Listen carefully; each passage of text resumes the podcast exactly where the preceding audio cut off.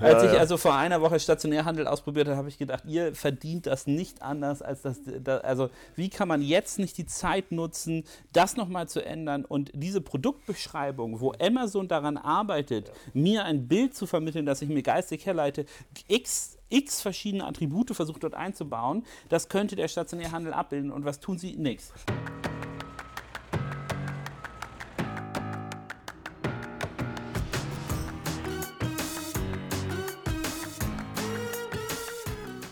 Hallo, willkommen zu unserem Amazon Dorf Talk in der City mit Christian Otto Ken wir freuen uns sehr, euch da zu haben. Wir haben versucht, alles in den ersten Teil des Podcasts reinzukriegen. Es hat aber überhaupt nicht geklappt, weil wir noch so viele spannende Themen für euch haben. Deswegen steigen wir gleich ähm, weiter ein und äh, gehen direkt rein. B2B hat sich eines geändert bei ja. Amazon. Was ist da los? Ja, ich bin aus Versehen irgendwie in meinen B2B-Account rein. Äh, da habe ich gemerkt, man sollte wirklich nicht nur eigene Werbung klicken, wo man so landet, sondern auch äh, mal im B2B-Login immer unterwegs sein. War eine komplett neue Seite da. Es kommt der Wunschliefertermin für Unternehmen in 14 Großstädten für 2,99. Kannst du exakt auswählen. Und, ähm, Datum und Zeitfenster? Ja. Und das ist richtig mächtig. Und es wird sogar noch kombiniert, gerade für größere Unternehmen, mit, äh, mit Sammelbestellungen, also Sammelorders. Das heißt, alles wird zusammengenommen. Ja. Im B2B, in dem neuen Segment mit Amazon hast du ja die Möglichkeit, Abteilung XY, alle haben einen Account, alle bestellen wie die, wie die Woods, ja, und würden ja nur noch Amazon-Pakete, Amazon-Pakete kommen. Nein, das kann man dann so konzentriert machen, dass man einen Termin kriegt, da kommt alles an, dann auch in einem größeren Paket und so weiter. Sensationell. Und das kombinieren sie noch mit kumulativen Rabatten. Ja? Das heißt, du hast ja Budgets für die einzigen Bereiche, für die einzelnen, nicht die einzigen, aber der eine, der kauft halt immer nur ein Pack Papier im Quartal, der andere halt tonnenweise. Und der Kleine profitiert dann davon, dass der Große so viel bestellt, denn alle haben dann die Rabatte in dem gesamten Account. Riesenthema meiner Meinung nach, weil A, dieses Rabattsystem ist natürlich cool für die Firmen. Andererseits, ich glaube, im B2B werden sie etwas testen, was dann auch mal ausgerollt wird. Es gibt ja bei Amazon als Normalkunde nur dieses, ich bin auch samstags verfügbar, diese Option oder einen Ablageort wählen. Aber wenn das Thema mit Wunschlieferung, mit Wunschtermin oder diese kumulierte Sammlung, weil ganz ehrlich, mir reicht ein Amazon-Paket einmal in der Woche, mir persönlich. Ja. Ich bestelle von Montag bis Freitag dauerhaft irgendwas, kriege immer ein Päckchen und ein Päckchen und ein Päckchen.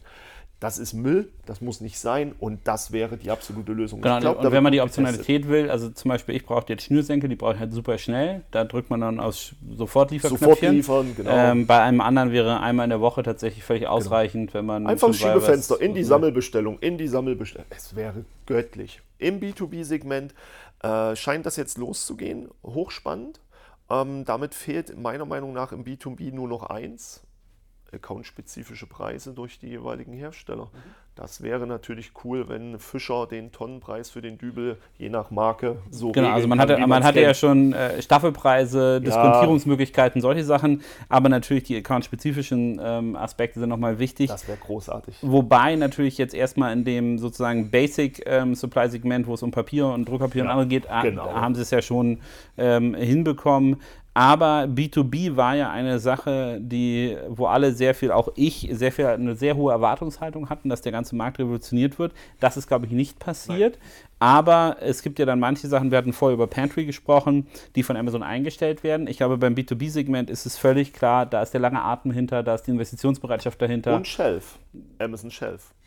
Ja. Das wiegende Regal was dann automatisch die Bestellung auslöst. Das heißt, du legst ja dein Papier dann nur noch aufs Regal und das, du stellst halt ein, ab wann du bestellt haben willst. Und dann, wenn die letzten 100 Stück sind, bestellt er automatisch. Das wäre für B2B natürlich eine Durchdringung. Genau, wobei, wobei ich das natürlich auch, also Shelf und andere Aspekte dahinter sehe ich eher als einzelne Ausprobierereien, ne? Wie, die, die von denen sie ja wahrscheinlich. Richtig gemacht, richtig gut werden. Total, aber davon würde ich sagen, hat Amazon wahrscheinlich an einem Tag hunderte, wenn nicht sogar tausende verschiedene Aspekte, die vertestet werden. Und richtig, ja.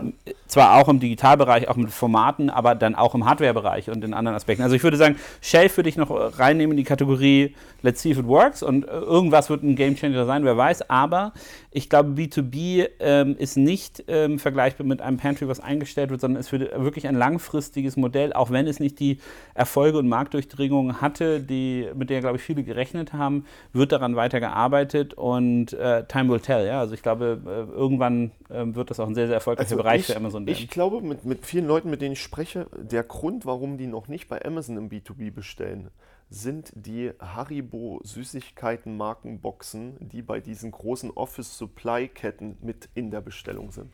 Das ist das, was ich jedes Mal höre. Nein, meine Mädels und Jungs, die bestellen dort, weil da kriegen sie ihre Süßigkeitenbox dazu.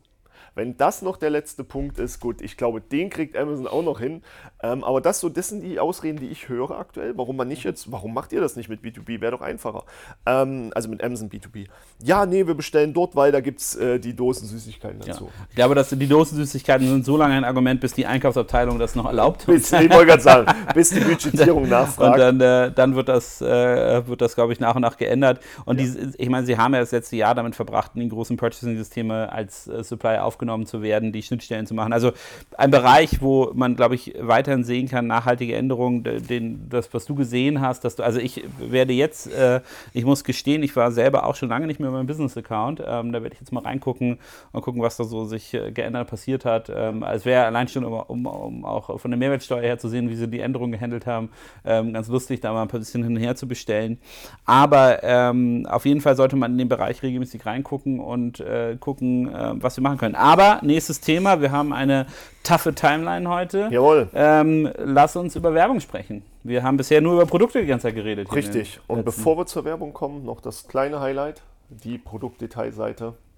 Dort könnte ein riesengroßer Change reinrutschen in das System weil Werbung, du bewirbst ja am Ende Produkte. Du lässt den Bonbon fürs Ende, aber Ach, gut, Quatsch, dann. Nein, da ja die Werbung dann, direkt auf der Detailseite läuft und so. Amazon hat vor ein paar Monaten schon in die Suchen bei Smart TV, Kamera und ähnlichen Datenfelder, auch bei äh, Handys, Datenfelder unter den Titel geblockt. Direkt, sowas wie Bildschirmdiagonale, äh, Bildwiederholungsfrequenz und andere Features. Und ich persönlich habe sofort dummerweise den teuersten Fernseher ausgesucht, weil ich mich nur an den Daten orientiert habe, weil Amazon natürlich immer mehr merkt, ey, da wird so viel falsch gekauft. Und ich glaube, Amazon hat den großen Clou gefunden, die Retouren und das Fehlkaufverhalten der Kunden äh, zu reduzieren auf ein angenehmes Maß. Die Kerndaten stehen da. Du musst sie nicht mehr irgendwo im Titel finden, weil die Leute haben immer Tricks gefunden, den Titel irgendwie gegen Style Guide zu positionieren. Datenfelder im Titel, dann hat Amazon vor, vor zwei Wochen in den USA, jetzt auch in Deutschland bei vielen Keywords. Darf ich bei Datenfeldern und Amazon noch eine Sache sagen? Da sehe ich aber auch meine lieben Hersteller deutlich in der, in der Pflicht, endlich mal aus der Daten Kundensicht rauszudenken. Ne? Ja. Also, ich muss sagen, ich habe ein bisschen peinliches Hobby. Ich Inliner gerade so. K2 Inliner, ja, eine ikonische Marke für dieses Zeug. Da hab natürlich habe ich meine, ja, habe ich meine Inliner. So, nun geht mein Schnürsenkel bei deinem K2 kaputt. Weißt du, wie lang ein Schnürsenkel sein muss für ein K2? 1,80 wahrscheinlich, aber ich weiß es ja, nicht. Ja, ich weiß es auch nicht. So. Aber hast du äh, nicht rausgefunden? So, dann habe ich, hab ich erst, hab ich erst äh, Schnürsenkel K2 geguckt. Ne? Ja. Dann kamen da so zwei Schnürsenkel, aber die konntest du halt in allen Längen unter der Sonne bestellen. Ne? Dann habe ich mir K2 Schuh rausgesucht, habe unter die Spezifikationen, ich weiß jetzt, wie viel Gewicht die aushalten, welche, wie groß die Box ist, ähm, äh, welches Zeug das ist, aber ob das brandgefährlich, jeden Scheiß, ah, ja. aber nicht, wie lang der Schnürsenkel ist. Und da denke ich, das ist so ein Versagen des Herstellers, weil welchen Konsumenten interessieren wirklich die Boxgröße versus was für ein Schnürsenkel gehört in den scheiß Schuh rein. Ne? Ich kann das toppen. Oh. Ich war bei uns in Sittensen im stationären Handel, haben mir eine Pfanne gekauft. Ich könnte jetzt das ganze Küchensortiment damit komplett auf den Kopf stellen. Es gibt Pfannen-Standardgrößen, die kennen wir alle. Was macht der Herr Kelm, wenn er sich eine Pfanne kauft? Was misst der Herr Kelm aus, wenn er sich eine Pfanne kauft? Die Tiefe der Pfanne? Nein. Ja. Den Durchmesser der Herdplatte. Also gehe ich mit dem Durchmesser der Herdplatte in den Laden, sag, ich brauche eine 21,5 oder 18,5er Pfanne. Was soll denn das sein? Gibt doch nur 28, 24. Ich sage, hä? Ja, dann brauche ich halt eine, die über meine. Da holt er die. Ich sage, nee, mir geht es um die Feldfläche. Ich will doch Energie sparen. Entweder soll sie passen, sonst wird der Rand zu heiß. Ähm, ein bisschen größer ist auch eklig. So. Ja, nee, die Information gibt es nirgendwo. Es gibt nicht die Information, dass du sagen kannst, hey, mein Kochfeld ist x groß, weil hast du eine falsche Pfanne, funktioniert das nun mal nicht. Die sind zwar alle 28 Durchmesser, aber unten halt und komplett unterschiedlich. Ja, aber wenn du einen Induktionsherd hast, dann... Die richtigen Induktionsherde, mhm. ja, aber ne, alles andere fehlt komplett. Ich habe mich auch ja, mit dumm und dämlich gesucht. Der Typ im Laden war völlig überfordert. Im Internet hast du null Informationen Gut, gefunden dazu. Der verkauft aber wahrscheinlich nur 30 Jahren Pfannen und hatte ja. die Frage noch nicht. Ja, ja, er hat mich auch angeguckt. Äh, äh, bombastisch, was Hersteller alles so nicht können. Ja, ja also und, und, das, äh, äh, also ich, ich bleibe mal bei meinem Schnürsenkel-Beispiel, äh, dann irgendwann habe ich dann die Schnürsenkel gefunden, die reißfest sind und ja. für sowas geeignet sind und habe dann ähm, hab einfach geschätzt, ich bin bei dir auch bei 1,80 bis 1,60 rausgekommen und da habe mir 1,60 bestellt, jetzt war es 3,49, weil ich war jetzt auch zu faul, irgendwie loszuziehen, das Ding rauszutüdeln. Hast du jetzt ähm, eine große Schleife oder doch eine kleine Schleife? Das, äh, ich, ich, werde Beweisfotos posten, wie mein, äh, also der Schnürsenkel kommt morgen an Ach, und, dann, äh, und dann kann ich wieder inlinern und dann äh, werde ich mal, aber das ist so, das ist für mich bei Amazon eine Sache, dass egal wo, wo Amazon die, die sozusagen die Produktdetails hinmacht, ja. wenn die Hersteller nicht mal endlich aufhören, ähm, nicht aus Kundensicht zu denken Zum und anfangen viel, aus ja. Kundensicht ja, zu denken, dann wird doch das erste Attribut bei einem Schnür, Schnürschuh sein, wie sieht der Ersatzschnürsenkel an? Genau. Und weißt du, was, der, weißt du, was auch noch mächtig schlau wäre? Ich wette, in der Herstellung kostet so ein blöder Schnürsenkel irgendwie 2 Cent. Ja? Wenn überhaupt, ja. Warum gibt es nicht den K2 Schnürsenkel für die K2, äh, ähm, äh, für den K2 äh, äh, äh, hier Dingsbums äh, Rollschuh, ja? Ähm, das wäre komplettes Cross-Selling-Paket, was ich ja nehmen würde, was du vielleicht am Anfang reingekommen bist, mit traumhaften Margen, ähm, einfach zu verschicken, kannst du sogar Briefpapier schicken, wie ja, auch immer. Stimmt. Aber da ist auch Amazon ist noch schuldig. Ich habe äh, in meiner Garage habe ähm, die Amazon Basic Regale hm. na, überall hingetan. So, dann habe ich realisiert, dass ich jetzt, wo ich einen Staubsaugerroboter habe, das total bescheuert ist, weil der Staubsaugerroboter kommt hm. nicht unter die Regale. Oh, weil ich das nicht den Ultraslim geholt. Ja, ich, und ich habe das Fach äh, zu weit runtergebaut. Ah, ja, gut. So, und dann habe ich gedacht, was mache ich jetzt? Hm, ähm, und habe mir dann ein Amazon Basic Regal mit Rollen bestellt und habe einfach die Rollen runtergeschraubt und jetzt ist das A hoch genug und B habe ich volle Flexibilität. Ich kann immer meine Garage umstellen, ja. so nach Sommer, nach Winter, nach, nach ja, den verschiedenen Sachen, gut, ja. Kinderspielzeug, Getränke, alles hin und her sortieren mit meinem fahrbaren Regal. Und dann habe ich mir alle anderen Amazon-Regale angeguckt von Basic. Die sind halt alles die gleichen, nur die unten haben diese Rollen. Denkst du, man kann die Rollen alleine bestellen? Ja, das wäre typisch Amazon, dass man es nicht kann. Ah, lass doch mal ein Kindle reparieren, wenn es einen Sprung im Display hat. Ja, Vergiss aber, es. Aber du denkst doch, die Rollen sind ja schon extra noch in einem separaten Paket ja, so drin. So Ikea-Konstrukt, ne? Nee, funktioniert nicht. Und jetzt, jetzt, jetzt stehe ich vor der harten Auswahl, ob ich mir sozusagen all die Regale nochmal, das kleinste Regal mit Rollen immer nochmal nachbestelle, ja, ja, die Dinge einfach irgendwo anders hinstelle und dafür all meine anderen umrüste auf Rollen. Aber ich habe jetzt probiert, äh, Gewinderollen ähm, mit, äh, von anderen Herstellern. Mal gucken, ähm, ob die ob, dran passen. Ob ich dran passe. Aber das ist auch ein Teil, wo man darüber nachdenkt, warum gibt es nicht Bundling-Konzepte und Einzelkonzepte oder und genauso Hinweise. Zu machen. Oder Hinweise. Ja, irgendwie Gardena, so. ich habe bestimmt 1000 Euro im, im Gartenschuppen liegen an Gardena-Resten, weil ich erst spät gemerkt habe, es ist alles auseinanderschraubbar, komplett und du kriegst auch jedes Ersatzteil. Nimmst du einen äh, vierkanten Rasensprenger, den großen, den kannst du komplett zerlegen. Den kannst du rausschrauben, den Kopf, wenn der kaputt mhm. ist. Holst du einfach einen neuen bei Gardena direkt. Was machen natürlich die Leute eigentlich? Ja, sie kaufen sich den komplett neu. Ja. Das ist Geldverschwendung am Ende des Tages. Wenn du ihn komplett rausschraubst, merkst du, dass es unten noch eine dritte Verstelldüse gibt. Ja, es gibt ja breit und mhm. dolle und dann gibt es noch eine zusätzliche für einen Druckregler. Die würdest du nie finden. Das ist alles. Das ist, es, ist, es ist ein Konstrukt dahinter, was ich nicht verstehe genau. und, in allen Bereichen. Und, und Daten würden helfen. Ja, und Daten auch äh, Daten und Beschreibung zum Beispiel äh, bei den Amazon Basic Regalen. Also ihr seht, ich setze mich sehr viel in meinem Leben mit Regalen auseinander.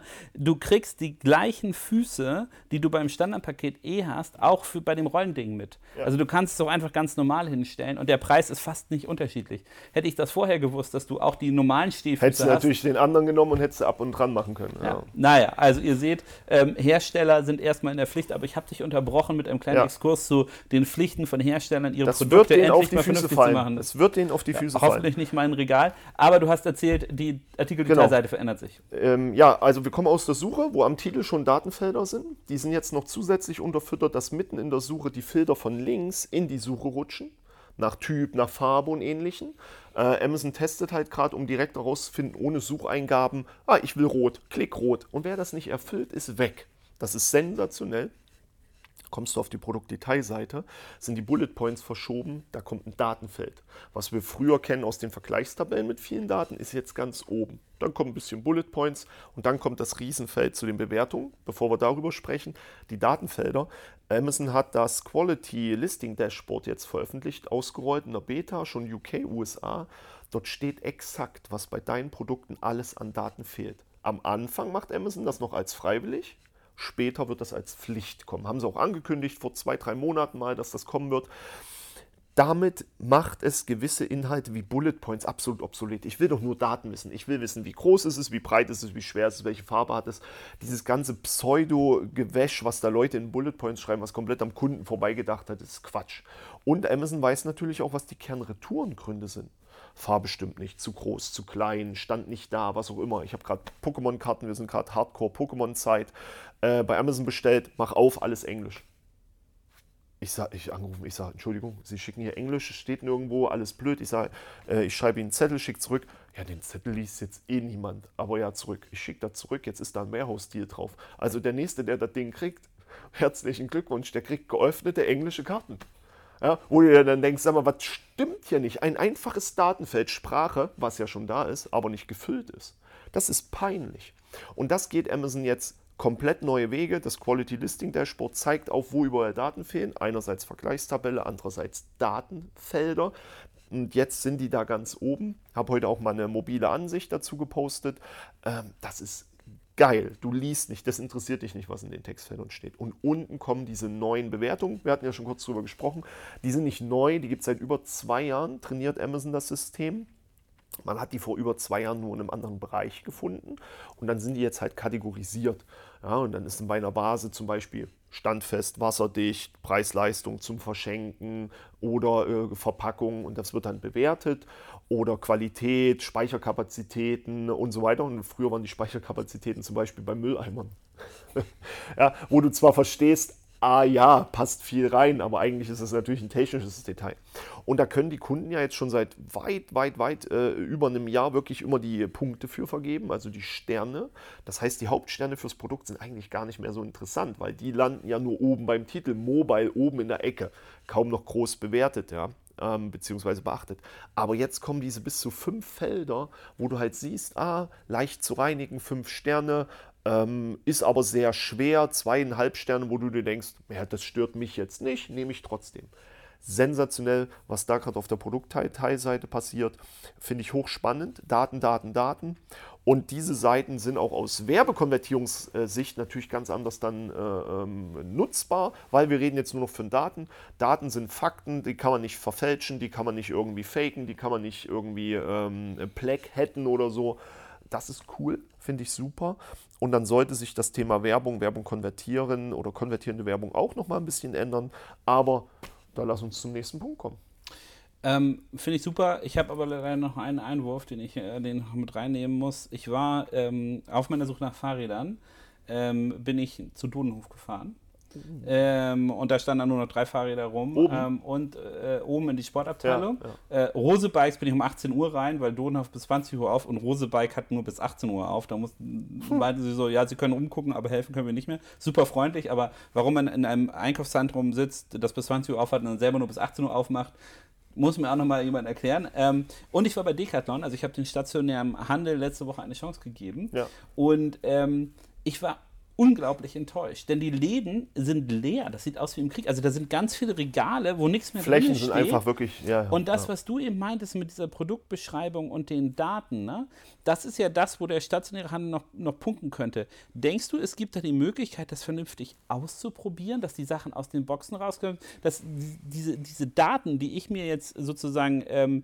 geistig herleiten muss, wenn ich online shoppe. Das könnte ich ja im Laden, Decathlon, ein, ein Outdoor-Sportladen, ja. da würdest du doch denken, dass du erstmal reinkommst, das ist erstmal ein großes, äh, großes äh, Fußballfeld, hey, die wo haben du Angst Sportgeräte ausprobieren kannst. Ja. Hallo, könnt ihr jemand klauen? So, und dann steht da ein unattraktiver, halbleerer Grabbeltisch, dann gehe ich in leere Regale, wo, wo nicht mehr ein stationärer äh, Berater ist, der mir irgendwas erklären kann. Ähm, bei der Sportabteilung von Dohnhof genauso eine Aneinanderreihung von Regalen, ein begehbares Warenhaus, anstelle dass Aber die haben die kleine äh, Testrennstrecke, die kleine. Ja, mit den Schuhen unten, aber oben, wo du die Outdoor-Sachen hast. Ja, da ist so, gar nicht. Doch, da ist doch, da ist, äh, ist da nicht der eine Holz- und äh, Steinweg? Ja, wo du zwei also Meter, wir, zwei Meter laufen im kannst. Im besten Falle rudimentär, äh, aber sie haben einen Schuh von Muhammad Ali im Boden eingefasst. Und so. also ja, stimmt, bei dem man gar nicht merkt, ja, weil man läuft einfach ich, drüber. Als ja, ich also vor einer Woche Stationärhandel ausprobiert habe, habe ich gedacht, ihr verdient das nicht anders als das, das. Also, wie kann man jetzt nicht die Zeit nutzen, das nochmal zu ändern und diese Produktbeschreibung, wo Amazon daran arbeitet, mir ein Bild zu vermitteln, das ich mir geistig herleite, x x verschiedene Attribute versucht dort einzubauen. Das könnte der stationäre Handel abbilden. Und was tun sie? Nix. Aber Gar nix. an wem sollen sie sich ein Vorbild nehmen? Dodenhof, Kinderwagenabteilung. Die alte. Nicht die neue, die alte. Kennst du die noch? Warst du da mal drin? Nee. Weil Kinderwagen ist ja das Ding, da willst du alles drehen, Schrauben ja, passen, einmachen, klein machen, groß machen, äh, damit bei, fahren. Bei, bei, Baby One merken, die haben auch, die haben auch diese Fahrtstrecke, glaube ich, so wo du dann wirklich eine komplett lange Huckelstrecke hast, einfach mal fahren kannst, wo du alles machen kannst, alles, jede Funktion testen kannst, kannst alles machen.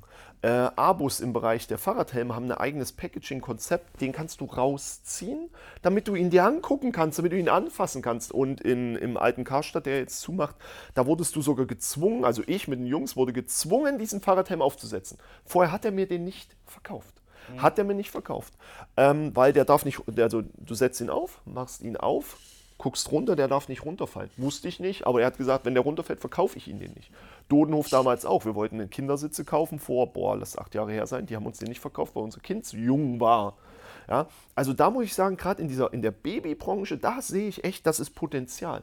Aber in allem anderen Desaster. Vergiss es, Desaster. Wir haben das letzte Mal schon bei der einen Folge drüber gesprochen, was der alleine der Baumarkt an, an Potenzial hätte, Männer abzuholen, um einfach mal zu sagen, hier ist deine Schaufel, die willst du haben, geh raus und grab den Graben. Ja. ja. Es also, fehlt einfach. Ich möchte, also warum sage ich das jetzt bei diesem Punkt, wo wir über Produktdetailseite gesprochen haben? Amazon wird immer angefeindet, aber sie experimentieren damit, wie erzeuge ich auch in der digitalen Welt das möglichst beste Kundenerlebnis und kriege den besten Fit zwischen Kundenwunsch und Produkt her. Und mein Vorwurf an den stationären Handel ist, jammern kann halt jeder, aber zu experimentieren, wie kriege ich jetzt noch den besten Product zu Kundenfit, ja, das ist eine Erfahrung, die ich nicht mache und wo ich auch fairerweise jetzt in meiner punktuellen Decathlon- und Dotenhof-Beobachtung und Rosebikes mit den Öffnungszeiten ähm, leider Gottes zero zero Bewusstsein dafür gesehen habe und auch zero Willen, ähm, das zu lösen. Und so lange wird man leider nur noch Flächenschließungen haben. Ähm, denn der Endkunde, also ich gehe jetzt nicht mehr dahin und gucke mir das an, weil die Erfahrung war wirklich miserabel. Und das ist auch der Grund, warum Werbung auf Amazon halt oft nicht funktioniert. Weil du Kernelemente der Daten, die der Kunde zum Kauf braucht oder zum richtigen Kauf oder nicht retournierenden Kauf, einfach vorenthältst. Ja. ja? Ja, ich bin aber, doch wasserdicht. Ich bin doch wasserdicht. Ja, aber dann schreibe auch hin, du bist auch wasserabweisend. Und nur weil ihr Standard immer wasserdicht seid, heißt das nicht, dass ihr es nicht hinschreiben müsst. Ja, das ist wie äh, Holzspielzeug ohne Batterien. Ja, das gehört nun mal dazu. Punkt. Jeder weiß, Holzspielzeug ist ohne Batterien. Schreibt es hin. Das ist wie die Nussmischung. Achtung, Allergie kann Spuren von Nüssen enthalten. So ist es nun mal. Punkt. Dann muss es auch hin. Ja. Wir haben noch ein Thema, Jawohl. aber nicht mehr viel Zeit. Kriegen wir das als Das kriegen wir, na, aber ja, absolut. Mit der Werbung ist mal ganz einfach. Erstens, endlich gibt es negatives Targeting bei Asins. Es gibt ja schon lange Autokampagnen, schon vom Start weg und die konnten ja immer auf Produktdetailseiten oder auf Suchbegriffen ausgespielt werden. Und es wurden dann immer ähm, Artikelnummern, also Amazon-Artikelnummern in den Suchbegriffberichten gezeigt. Und das hat teilweise wirklich hohe Kosten ohne Nutzen verursacht. Und die hast du halt nicht als negativ setzen können. Du konntest nicht verhindern, dort ausgespielt zu werden. Du hattest aus irgendwelchen Gründen eine Relevanz. Dann kam die neue Werbung mit der Produktausrichtung, wo du wirklich ein Produkt auf ein anderes Produkt aktiv bewerben konntest oder andere als negativ setzen konntest. Und jetzt seit einer Woche rollen sie es ganz langsam aus. In den Autokampagnen sind endlich negativ Asins. Du verbrennst Geld, dann setzt diese Artikel genau negativ. Dabei nur wichtig, guckt euch die Artikel an liegt das vielleicht am Preispunkt, Bewertungen, bessere Bilder, bessere Texte. Wenn ihr die negativ setzt, kann es sein, dass sich ja dort die Produktdetails ändern, der Preis unattraktiver wird für den Kunden oder ähnliches und die Werbung dann wieder positiv laufen könnte. Negatives Setzen von Asins sollte nie endgültig sein, sollte dann langfristig, mittelfristig geprüft werden, ob aber der alte sozusagen Informationsstand in der, in der Kampagnenaussteuerung ein extrem wichtiges Tool, aber Mega. eins, das man on and off. Genau, exakt benutzen, benutzen soll. Aber es ist einfach sensationell. Ähm, das nur am Rande. Ansonsten kommen ganz viele Werbeformen aus den USA, aber das wird schon seit zwei Jahren erzählt, da brauchen wir nicht drüber reden. Viel schlimmer ist, äh, dass jetzt irgendwie der Tacos gehypt wird. Tacos, nicht das Essen, sondern der Total ACOS. Und da kriege ich natürlich Brechreiz vorm Herrn. Ja, dann äh, jubeln sie gerade ROAS rein, wo alle schreiben, endlich macht Amazon ROAS, wo ich mir denke, ACOS, Invers, ist ROAS? Seid ihr alle verwirrt? Was freut ihr euch über eine 1 durch alte Zahl. Schlechte Zahlen sind schlechte Zahlen, ob du die 1 durch oder mal 100. Nur, nur die mathematische Formel der Berechnung führt nicht zu einem besseren Händlerergebnis. Sie schreiben es vor allem nebeneinander. Arcos, ROAS. Schlechter Arcos, aber der ROAS ist gut. Wo ich mir denke, hä? Das ist unlogisch, was ihr da schreibt und sagt. Wie kann ein ROAS gut sein und der Arcos schlecht? Es ist dieselbe Zahl. Das geht nicht. Aber Kannst du einmal für unsere Zuhörer, die vielleicht nicht im, so, immer ja, im Thema sind, Arcos und ROAS, Arcos, noch, aber erzähl genau. nochmal, äh, definiere einmal die Wörter. Also Werbekosten durch Sales ist ARCOS und kommt da 20% raus, ist das halt ein Fünftel.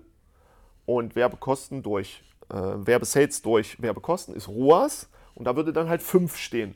Und okay. wenn mir jetzt jemand sagt, also noch, noch, noch mal, also ihr setzt im Verhältnis euren Umsatz zu den Ausgaben, die ihr im Sales habt. Genau, oder umgedreht. Oder umgedreht. Ja, die Kosten zum Umsatz oder Umsatz zum. Aber es ist mathematisch immer das Gleiche. Ja, aber also die, gedreht. Ja, aber die jubeln jetzt ROAS, sagen, ey, 5 ist super. Wo ich sage, hey, aber Arcos 20 war doch nicht gut. Ja, ist auch nicht gut. Ja, aber das ist das. Da, ich, da krieg ich kurz. Naja, jetzt kommen sie mit einem Total ACOS um die Ecke und sagen, wir rechnen jetzt die Paid-Werbekosten, also gegen alle Umsätze. Wo ich mir denke, jo, das ist wie so ein saures. Ne? Das ist ja hier irgendwie Bier gepanscht mit Zitronenlimo oder nee, mit äh, nicht Zitronenlimo, äh, normale Limo. Wo ich denke, ja, musst du halt nicht machen. Ne? Mhm. Ähm, und vergessen dabei, dass die organischen Sales ja auch Kosten, Werbekosten hatten. Blitzangebote, Coupons, Werbeaktionen, externe Funnels, Facebook Advertising, Instagram, TikTok, Influencer bezahlen. Also bitte alle Werbekosten des Kanals gegen alle Sales im Kanal. Ansonsten ist ein Total ACOS einfach nur Augenwischerei vorm Herrn. Quatsch, hoch 10. Aber ich Aber glaube auch, die, äh, man muss ja auch als, als Seller ähm, und, und als Werbetreibender auf Amazon überlegen, wenn ich diese Plattform nutze dann ist ja mein, eigentlich meine Differenzierung im Geschäftsmodell nicht unbedingt nur das Produkt, das ich habe, sondern wie gut ich die Plattform lese. Und dann sind das einzelne Datenpunkte, die ich nehmen muss, die ich aber auch tiefer verstehen muss. Also ja. wenn ich nicht eine Vollkostenbetrachtung meiner, äh, meines Produktes machen kann, mit allen Werbemitteln, die dort eingeflossen sind, sondern sozusagen der Augenwischerei-Glaube ja. von Amazon, dass sozusagen ist einmal Werbegadget Organic, Organic is free, ähm, äh, also sozusagen äh, dann habe ich mein Geschäftsmodell vielleicht nicht tief genug durchdrungen. Oder ich habe auf die falschen Leute gehört. Ist leider halt äh, immer so eine, so eine Wissenslücke. Seller Central steht alles drin. Also ähm, jeder, der ein bisschen lesen kann, ist klar im Vorteil.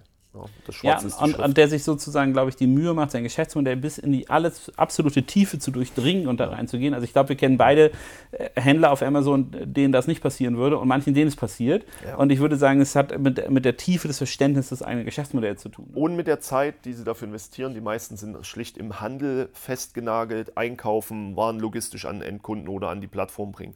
Damit sind die meisten, dann kommt noch Steuer dazu und ein bisschen andere rechtliche Streitereien. Die meisten sind, äh, haben das Marktplatzgeschäft nur so weit verstanden, Waren an den Marktplatz zu bringen, aber vergessen, dass die Waren vom Marktplatz an den Kunden kommen müssen. Und das ist bei Amazon halt anders als am einfachen hier äh, Fischmarkt. Wer am lautesten schreit, kriegt auch was abgenommen. Die Ware steht ja am Marktplatz da. Bei Amazon muss sie aber erst gesucht werden und dann verstanden werden. Also Werbung, neue Formate. Ja. Ähm, aber es kommt noch besser. Ich wollte, ja. wollte ja schon Schluss machen. Hey, eine Minute. Hey, Na gut, auf. eine Minute gibt es noch. Das ist wirklich sensationell. Ich bin bei Amazon DSP ja immer zwischen ist heißer Scheiß, ist richtiger Scheiß. Heißer Scheiß und gar, äh, mega Scheiß. Amazon kam mit einer Riesenänderung, Responsive E-Commerce Banner. Ihr legt ein Creative an, ein einziger ASIN hinterlegen. Es werden automatisch zehn Formate gebaut. Es gibt zusätzlich neue Formate und die werden automatisch rotierend durchgearbeitet.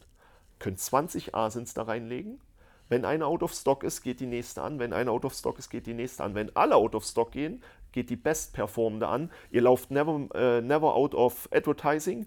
Das kostet, also das hat die meiste Zeit im DSP gekostet, diese Banner anzulegen. Das spart uns jetzt über 90 bis 95 Prozent der Zeit.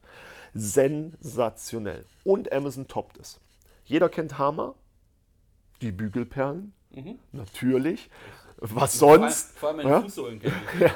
Und jeder kennt, jeder kennt Hama, die große Kabelabteilung im Mediamarkt. Und die haben ein Problem auf Amazon. Die werden zusammen attribuiert ganz oft. Weil Hama ist die Marke Hama. Klickst du bei Hama auf den Markenshop, landest du bei Hama im Audio-Markenshop. Also wer Bügelperlen im Markenshop landet bei jemand anderem. Katastrophe. Aber Amazon DSP hat das ein Riesenproblem gehabt. Du bist Einzelmarkenvertreter von Esprit Socken, schaltest DSP und hast im Brand Halo alles von, von Esprit. Eine Katastrophe. Du machst KitchenAid-Werbung für deinen Bundle, kriegst alle Sales von KitchenAid attribuiert. ROAS sensationell, aber dein persönlicher ROAS für ein Poppes. Amazon will es ausrollen, beziehungsweise hat es im US-Bereich schon ausgerollt. Du gibst endlich ganz klar vor, diese und jene Asen will ich in der Attribution nicht sehen. Ich will nur die, die und die. Und zwar auch in der Brand Halo-Attribution. Direkte Attribution, ich bewerbe dieses Paket Batterien und ich will nur Sales von diesen Batterien sehen super, aber der Brand Halo dahinter war immer völlig falsch durchmischt mit irgendwas. Den kann man jetzt setzen. Das wird riesen, riesengroß und abschließend nur mal für die ganz Großen unter euch, die Amazon meiden, wo sie können, aber die größten Online-Shop-Betreiber sind, hatte ich gestern ein wunderschönes Telefonat. Amazon DSP ist auch gerade für die eine Lösung. Du bist der größte Online-Shop in diesem Bereich, sagen wir mal, Autoteile, Zubehör. Und du willst auf Amazon nicht so richtig Auftreten, Preise und so, ne? dann nimm doch Amazon DSP, schalte das, nimm irgendeinen Produktbereich zu einem speziellen Motoröl, bau dein Targeting genau darauf auf und verfolge all die Leute, die das gesucht, angeguckt oder ähnliche Produkte angeguckt haben und nicht gekauft haben und zeig denen deine Werbung. Auf Amazon mit externen Shoplink oder halt außerhalb von Amazon. Verfolg die Leute weiter. Die waren ja bereit, Motorenöl XY zu kaufen zeig die, du bist der größte Shop, die wissen, dass du das hast. Also das ist nochmal, das ist meiner Meinung nach jetzt mit diesen neuen Methodiken mhm. nochmal der ganz Das ist sozusagen, Schritt. Äh, da sprichst du einen ganz wunden Punkt von mir an, ist, dass Leute immer noch versuchen, Amazon zu ignorieren ähm, und ja. Äh, jetzt bietet den Amazon die technische Möglichkeit, Amazon-Kunden abzuwerben. Ja, ja, genau. Also du kannst, ja. und, und auch das wird nicht getan. Und da, da, also so, da, da, da, erschießen sich mir immer viele. Das liegt äh, an der ähm, Amazon-Kommunikation. Die sagen, kostet mindestens 10.000 Euro im Management durch Amazon. Hamburg hat alleine drei Agenturen, die das alle managen. Vier.